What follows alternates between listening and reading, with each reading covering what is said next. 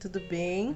Meu nome é Marisa, estou aqui para mais uma devocional sobre a leitura que estamos fazendo da Bíblia em ordem cronológica. Eu não sei se você está acompanhando, mas está sendo muito gostoso, bem interessante tudo que a gente está vendo.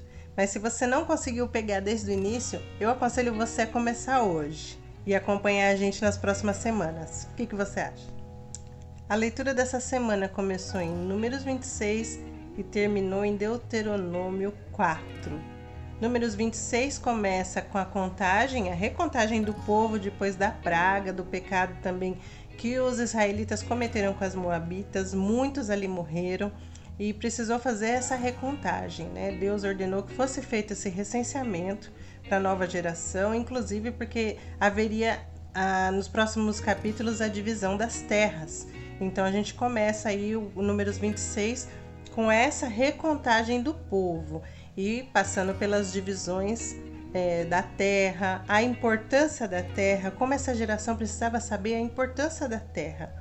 Como representantes de Deus aqui nessa terra, qual que é a importância da terra para a gente? Porque ela é herança, ela é dada pelo Senhor através da sua graça. O povo deveria entender isso. O Senhor resolveu dar a terra. E o Senhor permitiu que aquela geração entrasse nessa terra prometida. E muita coisa também precisava ser revista, como a gente vê já no, no livro de Deuteronômio. Muita coisa revista. A, a segunda geração tinha que entender tudo aquilo. O porquê da saída do Egito, relembrar toda a saída do Egito, né, todo, tudo o que aconteceu nesses 40 anos de peregrinação, isso foi repassado no livro de Deuteronômio. E durante esse tempo todo, a gente vê ah, o poder que a murmuração fez para a primeira geração. Como a murmuração pode ser destrutiva. O que, que seria uma murmuração? Se a gente for pegar a palavra murmúrio, né, o dicionário nos diz que o murmúrio é aquele barulho constante das ondas do mar, quando o vento bate nas folhagens da árvore, aquele murmúrio, aquele barulho constante. Agora vocês imaginam uma murmuração de um povo extremamente numeroso. Foram milhares de pessoas e o povo murmurava. E o tempo todo Deus se mostrando, como a gente já viu nos outros capítulos, nos anteriores, o povo reclamava, murmurava e o Senhor continuava cuidando. E o Senhor fazia questão de demonstrar isso em atos. Mesmo quando eles reclamavam, pedindo alguma coisa, o Senhor dava. Moisés intercedia pelo povo e o Senhor ouvia, mas aquela murmuração era constante.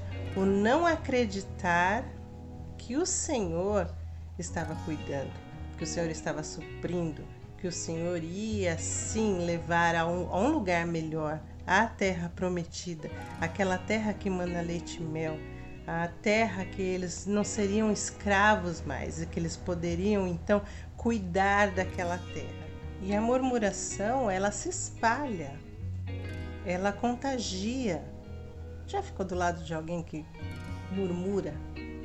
Aquela pessoa que murmura o tempo todo, que reclama, ai, que nada tá certo, que tá tudo errado. E se Deus faz alguma coisa, Deus não devia ter feito assim. Não era assim que eu pedi, não foi assim que eu imaginei. É aquela, aquele murmúrio constante, não tem uma felicidade, não tem algo bom, algo novo para mostrar, para contar e fica nesse murmúrio constante. Assim era o povo, nesse murmúrio constante.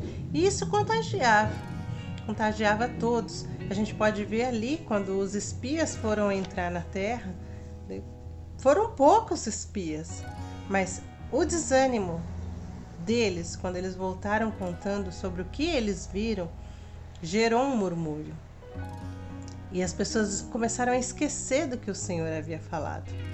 E a reclamação, a insatisfação, a tristeza e o medo começou a tomar conta daquelas pessoas. E é isso que a murmuração faz. A murmuração nos leva a desacreditar. Quando a gente começa a murmurar, a gente começa a desacreditar. Será que Deus está me ouvindo mesmo? Será que Deus está entendendo o que eu estou pedindo? Será que Deus não se enganou? será que tá isso? Será que é isso mesmo? E a gente começa murmurando e a gente começa a não crer mais em Deus, na ação de Deus. E o povo via, e a gente às vezes vê também, a ação de Deus na nossa vida, no nosso dia a dia, só que a gente não quer enxergar com os olhos de Deus, a gente quer enxergar com os nossos olhos humanos limitados e a gente murmura. E esse murmúrio acaba contagiando as pessoas ao nosso redor. E uma onda de infelicidade acontece. E a gente não fica contente, a gente não sabe ficar contente. E esse murmúrio nos leva à incredulidade, à tristeza, à falta de fé, à falta de esperança e ao medo. Então, o que eu tenho para dizer para nós hoje é que esse medo gerado pela essa murmuração, essa incredulidade, não deve fazer parte do nosso dia a dia. Nós devemos lembrar que o Senhor, assim como Ele cuidou do povo até entrar na terra prometida, Ele está cuidando do seu povo e em breve estaremos com Ele na terra prometida, na Nova Jerusalém, desfrutando de tudo que a gente imagina ser bom por toda a eternidade. Essa nossa passagem aqui é pequena, cheia de sofrimentos. Essa época cheia de mortes, Covid todos os dias. Mas isso não deve nos levar à murmuração, deve nos levar à esperança esperança de dias melhores, esperança de que estamos peregrinando, mas logo chegaremos à terra prometida, a nossa nova Jerusalém onde desfrutaremos das glórias e das maravilhas do Senhor, onde não haverá mais choro, não haverá mais tristeza, não haverá mais Covid. Convido você então a deixar a murmuração de lado e lembrar que em tudo o Senhor continua sendo o mesmo. Ele é o Deus que cuida, Ele é o Deus que tem o mundo na palma de suas mãos. E Ele quer o melhor para a gente, assim como Ele queria o melhor para o povo. O povo que escolhia, como nós escolhemos hoje, desobedecer, reclamar, não crer, murmurar. Mas o Senhor tinha um plano, o Senhor tinha um propósito. Vamos nos lembrar disso, o Senhor está acima de tudo acima da tristeza, acima do Covid, acima da morte, porque o nosso Redentor, ele vive e em breve estaremos com ele, reinaremos com ele. Tenha uma excelente semana, que Deus te abençoe e continue conosco na leitura cronológica. Até mais!